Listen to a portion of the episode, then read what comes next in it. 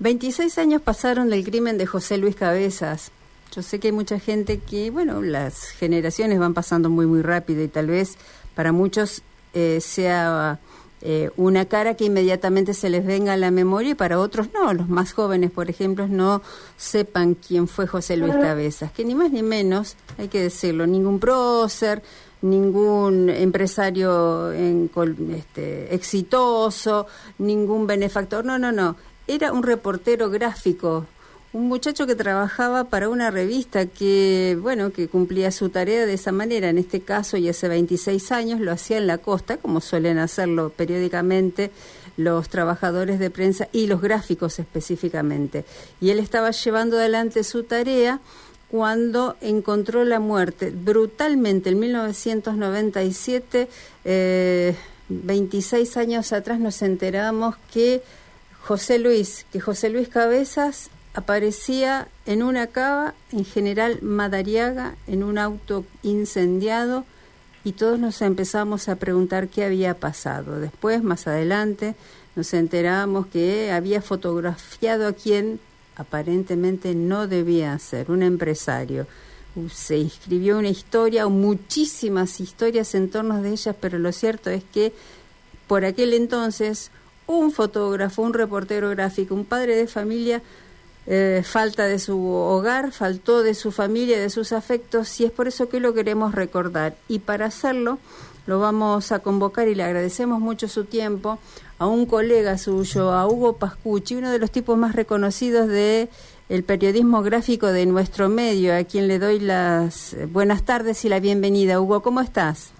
Hola Gaby, buenas tardes, feliz año. Gracias. Eh, la verdad que eh, es un día es un día, yo lo he escuchado esta mañana temprano, ¿viste? Cuando los, los colegas empezaban a hablar de, hoy, el 25, el 25, y es un día, o sea, yo no lo puedo festejar, no lo siento como para festejar, no es un día, un día que nos dio así como una, una pastada fuerte en el lugar que más nos duele, y la verdad que no es un día de festejo, es un, un aniversario más de lo, de lo que le pasó al compañero José Luis Cabeza, y lo que fue un quiebre en la sociedad, tanto argentina como en el periodismo argentino, porque es un antes y un después, digamos. Lo que yo lo veo desde ese punto de vista. A mí me agarró muy joven esa situación, eh, entrando en un medio nuevo y, y eso que vos hablabas recién de las coberturas, es algo que se, que se hacía y se hace en la actualidad también ir a hacer cubrir temporada Mar del Plata, Pinamar, a los lugares donde se va moviendo el, mundillo de la política, de lo empresarial, de los grandes eventos de noche y ahora son eventos a toda hora. Entonces, los fotógrafos y los reporteros de cada uno de los medios, en ese momento la, popularidad que eran las revistas y toda esa historia, se manejaban con grandes coberturas, con grandes coberturas. Y grandes coberturas, estoy hablando de capaz que eh, desde hacer una guardia esperando a un tipo o a una o a una modelo o a un artista o algo de eso hasta cazar esto acá periodismo de investigación buscando a personas específicas como para una nota específica que él él esa nota la realiza un año antes y un año después lo, lo descubren digamos lo, lo, lo, pasa lo que le pasó a José Luis. Esa tragedia va, tragedia, es asesinato, o sea, hablando bien y pronto fue un asesinato con un con una, una, una, una locura lo que realmente premeditado con frialdad porque para terrible porque hay, que, recordar que Chabran que es la persona o el personaje que fue fotografiado por José Luis era un empresario en su momento pope uno de esos tipos que estaban en a ver al rescoldo del poder cuando en la República Argentina los negocios y los negociados, bueno, pululaban por doquier, ¿no? Y que eran sumamente millonarios, multimillonarios. Y eh, este personaje, Chabran, eh, se manejaba en las sombras y es por eso que cuando vio su cara entendió que su poderío peligraba y mandó a hacer lo que pasó después.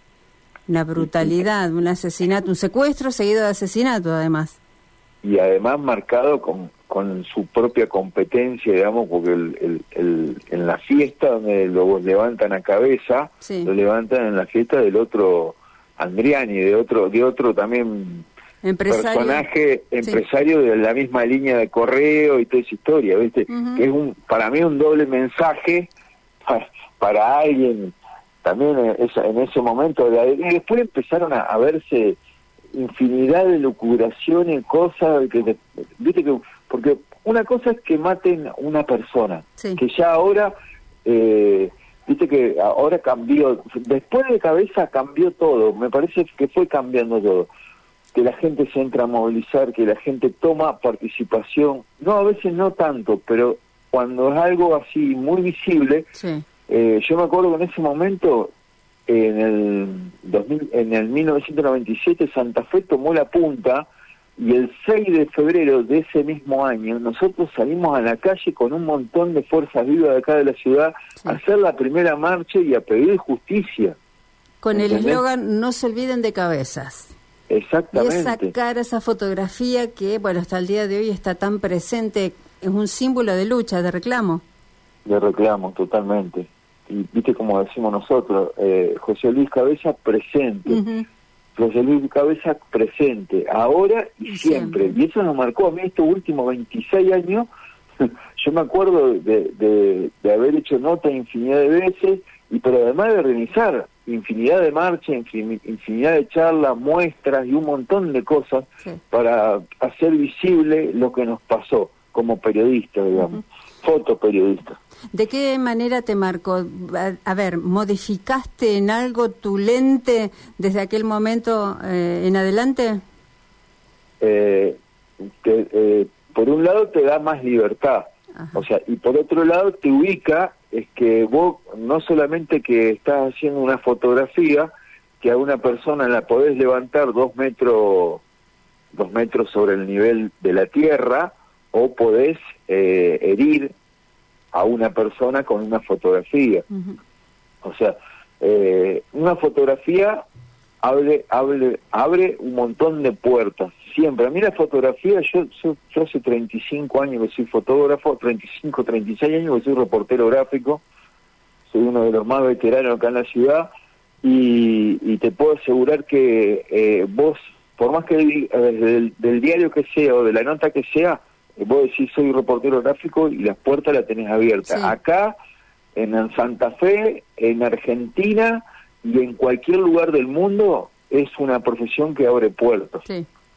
Eh, yo te digo, yo tuve la suerte de estar por algunos lugares fuera de la Argentina y el fotoperiodismo te permite abrir una puerta en cualquier lado.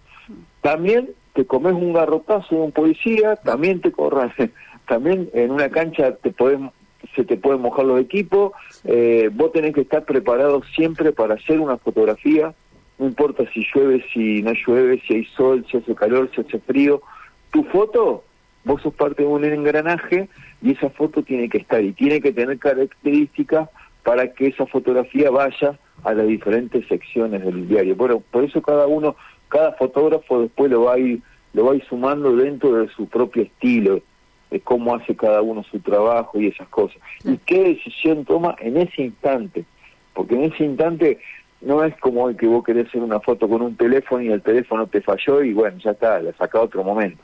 No, no, acá vos la tenés que, siempre tenés que valorar. Y yo me acuerdo que José Luis Cabeza, eh, el, compañero de él, Michi, cuenta cómo hicieron eso, cómo robaron esas fotos, en el sentido que él se propone hacerle fotos a su mujer en la playa, sí y sabían el recorrido que hacía esta persona, porque lo habían estado como, como carpeteando, ¿viste? Como haciendo una guardia si pasaba o no pasaba. Y bueno, y eso buscaron la mejor forma, digamos, de poner una pantalla, como de estar sacándole foto a una persona y le estaban haciendo foto a, esta.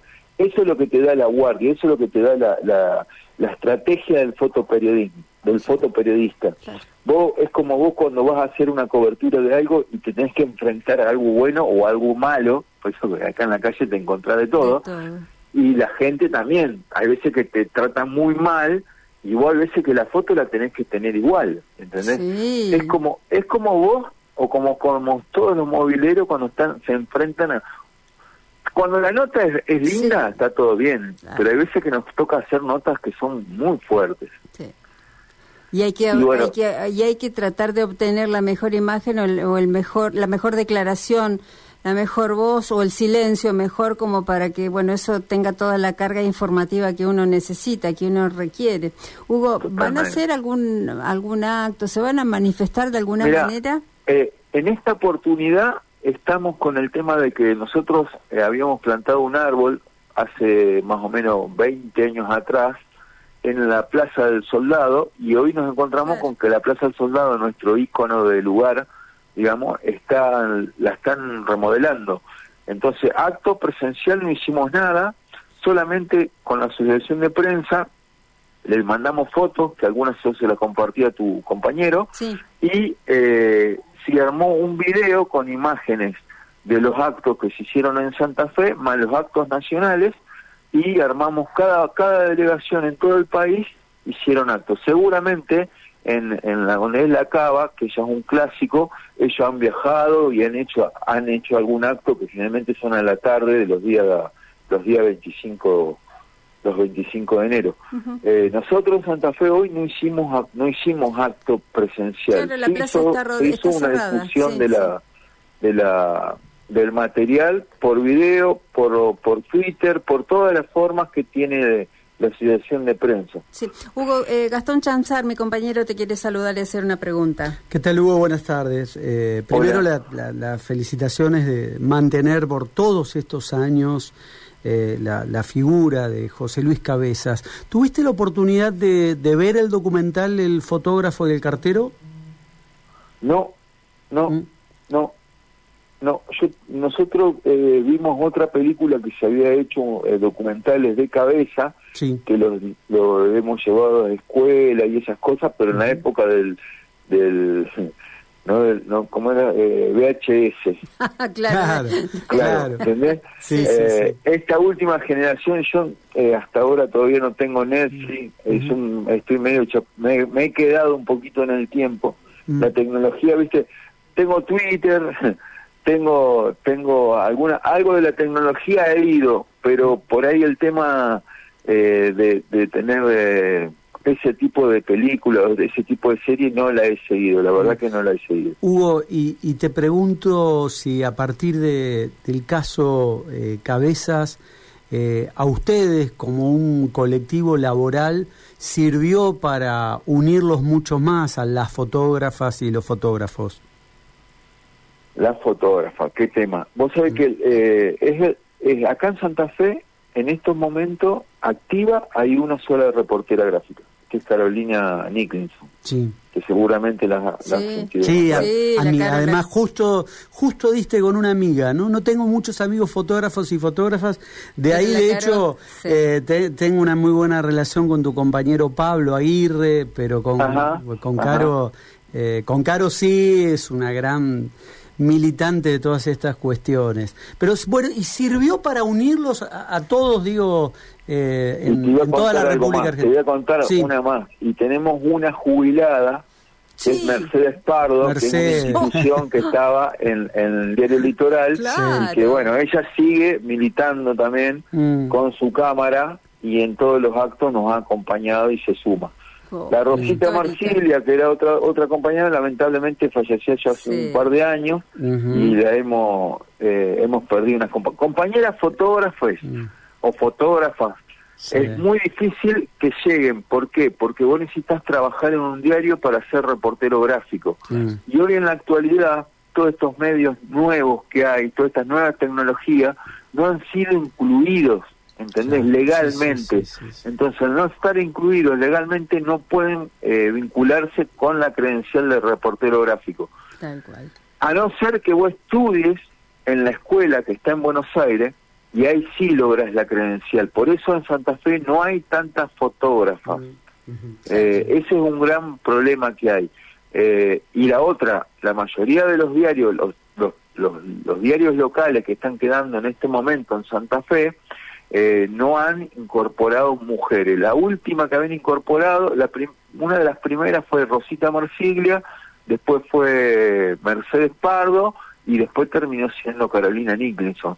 Otras mujeres no fueron incorporadas, lamentablemente, ¿viste? porque tiene una mirada impresionante. Yo, mis editoras siempre son mujeres. Claro, Hugo, pero las redes sociales o las páginas web que utilizan tanto la fotografía, que es indispensable para, para poder trabajarlo periodísticamente, ¿no está comprendida así como, como periodista Legalmente, legalmente ah, hoy no hay nada. Claro, claro. Legalmente hoy, acá en Argentina no hay nada todavía. Bien. Eh, por eso es el tema que no no hay no hay no hay mujeres que se integren. Sí hay un montón de colectivos de mujeres. Nosotros tenemos una agrupación de fotógrafos que se llama Fotomovida, donde hay 400 y pico de personas y el casi el 70% son mujeres. Claro. ¿Me entendés? Y lo, lo vos has ido, eh, Gaby, a algún taller y viste que la mayoría siempre son mujeres. Sí. Mm. Pero eso ahí no se ve vinculado a los medios. Sí, hoy eh, yo veo por ahí compañeras que están sacando fotos o, por ejemplo, en una marcha del 8M se ven infinidad de mujeres con cámara. Hugo, eh, la última de parte, y te pregunto más que nada al, eh, al plano personal, a, partir del motivo por el cual te estamos llamando eh, vos hablabas de esas grandes coberturas, esas grandes duplas entre fotógrafos y, periodistas. En lo personal, ¿cuál va a quedar para contar siempre en tu anecdotario como mm. trabajador con la cámara ahí? ¿Cuál fue la, la cobertura que siempre la tenés ahí en la punta de la lengua como para contarla? Y yo tuve la suerte en el 2011 de viajar eh, con el diario donde yo estaba trabajando a la India. Eh, me tocó hacer la, la, formación, la primera formación de Sabela, de Pachorra Sabela, mm. como DT de, de la selección argentina, y con el periodista Daniel Avellaneda nos tocó cubrir para el diario Clarín ese viaje, un partido en, en la India, en, en Calcuta, y a la semana eh, otro partido en Dhaka, Bangladesh. Mm. Te puedo asegurar, eso me voló la cabeza. Fue lo más espectacular que hice en, mi vida, digamos, dentro del fotoperiodismo. Que hecho, yo tuve la suerte de conocer toda la provincia de Santa Fe, gran parte, salvo dos, me faltaron tres, tres, de, sí, tres provincias de la República Argentina, también con esta empresa. Después conozco casi todo, o sea, y países limítrofes casi todo. Mm. A mí el fotoperiodismo me abrió la puerta en un montón de mm. cosas. Yo tengo unos archivos impresionantes. Eh, eso fue lo más, digamos, lo, que toqué el cielo, ¿viste? Cuando decís, uy, acá toqué el cielo. Claro, claro. Pero eh, siempre estoy esperando hacer algo más. Y ahí aprovecho para, porque Bangladesh estuvo en nuestro contexto de Copa del Mundo. ¿Es verdad que nos quieren tanto los ciudadanos de Bangladesh a los argentinos? Eh, yo te explico. Lo que pasa, lo que más, lo que más pasa, es que en esos lugares, en la yo estuve en Calcuta, estuvimos más en una semana y pico. Y nos pidieron, nos pedían siempre, ellos obviamente hablan inglés y hablan su dialecto, y nos pedían cómo podían vincularse con argentinos, porque les gustaba, Messi, eh, yo fui con Messi, ahí lo conocía a Messi, lo conocía a Mascherano, lo conocía al, pibe este, como el que está en Boca, que era un defensor eh, todo lo que era la los defensores de estudiantes de La Plata, eh, que se sumaron a ese equipo del Pachorro, eh, del Pachorro Sabela, y eh, estuvo Uñali también, que era un conocido de acá de Santa Fe, y en ese viaje también tocamos el cielo, porque me tocó conocerlo en persona a Diego Armando Maradona, Maradona cuando volvíamos con un periodista también en ese viaje de Olé, en Dubái que él mm, estaba por eh, ser DT del equipo Alguasala, donde está el Pisi ahora. Sí. Y eh, bueno, y eso ya cerró, digamos, ese viaje. Ese viaje así fue, viste, cuando decís, wow, qué, bárbaro. ¿a, quién, más me puedo cruzar? ¿Eh? Claro, ya está. Lo, conocí a Messi en un ascensor. Le conté que era de Santa Fe. Era mi primer viaje en avión. Ah, mira. Escucha, era mi primer viaje en avión, era mi primer viaje de salir, de cruzar el, del, el océano Atlántico, cruzamos el desierto de Sahara, cruzamos un montón de cosas, ¿entendés? Era todo, para mí era un flash. Y, sí. Qué hermoso. y encima, culminar, culminar con Maradona, bueno, ¿qué crees? Ya había tocado el cielo con las manos. Te faltaba que resucite Gandhi y estabas listo. bueno, oh, estuvimos, estuvimos en el, en el, le cuento esto y le cierro con esto. En, la, en Calcuta fuimos al, al sepulcro, ah, no al sepulcro, donde está la tumba de Teresa de Calcuta. En su misma fundación está. Y uno de los periodistas de, de de T, no, de, de, de Sport habían juntado una donación y llevaba 30 mil dólares. La, la, señora que coordinaba el lugar eh, le dijo que ella no podía aceptar, no aceptaban dinero, porque porque Maradona le había enseñado a Teresa de Calcuta que ella no tenía que pedirle donación a la gente, sino que tenía que pedirle donaciones a grandes empresas multinacionales. Y ella lo él, él lo vinculó con el Italia, con el, él ganó con el Nápoles y cayeron con el equipo del Nápoles con un avión y con un montón de empresas para que ella podía, pudiera seguir hasta el día de hoy con su fundación.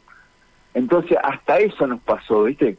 Eh, la verdad que fue un viaje impresionante. Me fui por las ramas, por José Luis. a José Luis Cabeza eh, lo tuvimos cuando fue la convención constituyente, él estuvo ah, trabajando acá, en el Teatro de Paraná, hay compañeros de Paraná que nos, nos pasaron fotos de él, eh, y la verdad que fue, cabeza fue un, un, abridor de cabeza para un montón de gente. Sí, hoy, hoy vi con respecto a, esto que estás diciendo, en las redes sociales por suerte se viralizaron mucho dos de esas fotos una foto más general y, y otra foto de Raúl Alfonsín por parte de Cabezas. Claro. Ah, mira. Sí, sí, eh, en el video VHS que yo tengo están todas las fotos de él. La verdad que era un, laburo espectacular. Un ayornate, un tipo que... Por favor, ayornate. Yo te banco, Hugo, yo te banco. yo te banco con el VHS. Sí, Después alguien me lo digitaliza todo. Claro, Hay que darle laburo a la gente. Sí, está claro que sí. Bueno, yo les cuento a los oyentes, yo te quiero agradecer enormemente tu tiempo. El tipo es maestro, es profesor. El, esto que en 10 minutos pudimos disfrutar, lo vuelca enormemente, lo, multiplica en sus, en sus cursos, en sus charlas, así que eh, estamos hablando con uno de los referentes máximos del fotoperiodismo de Santa Fe y acordándonos o, homenajeando la memoria de un laburante, un colega, que bueno, perdió la vida por el solo hecho de hacer clic en su cámara. Huguito, muchísimas gracias. Te mando un abrazo fuerte. Muchas gracias a vos, a todo tu equipo, por por contactarse antes, por pedir el, el, tiempo y yo siempre estoy. Para vos y tu equipo siempre. Gracias. Un abrazo fuerte y lindo.